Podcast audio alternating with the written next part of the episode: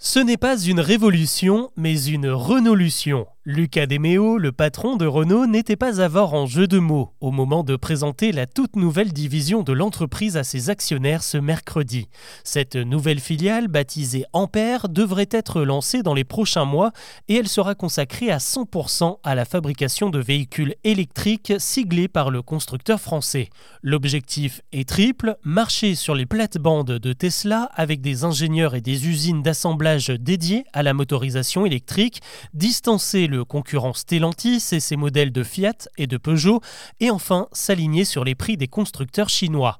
Car c'est l'autre surprise annoncée lors de la présentation d'Ampère, la mise au point d'un tout nouveau véhicule, la Renault Legend, qui coûtera moins de 20 000 euros sans compter les éventuels bonus écologiques et les primes qui feront encore baisser la note.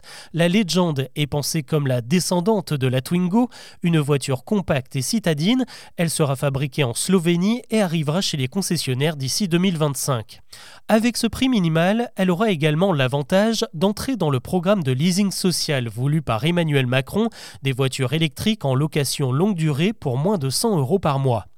À côté de ça, Renault et sa nouvelle filiale Ampère comptent mettre un coup d'accélérateur sur la gamme électrique. Au total, 7 nouveaux modèles devraient voir le jour d'ici 2031 et certains d'entre eux devraient vous rappeler des souvenirs. La Mégane, le Scénic et même la R5 vont s'offrir un coup de jeune avec des nouvelles versions non polluantes et qui, elles, seront toutes produites en France. 11 000 salariés et 12 sites y seront dédiés, dont 3 usines situées dans l'ancien bassin minier du Nord. D'ici là, le patron de la firme a du pain sur la planche car il doit encore convaincre les potentiels actionnaires de miser sur Ampère. Les japonais Nissan et Mitsubishi promettent déjà 800 millions d'euros d'investissement et l'américain spécialiste des semi-conducteurs Qualcomm pourrait lui aussi mettre la main à la poche. Si tout se passe bien, Ampère entrera en bourse en avril prochain.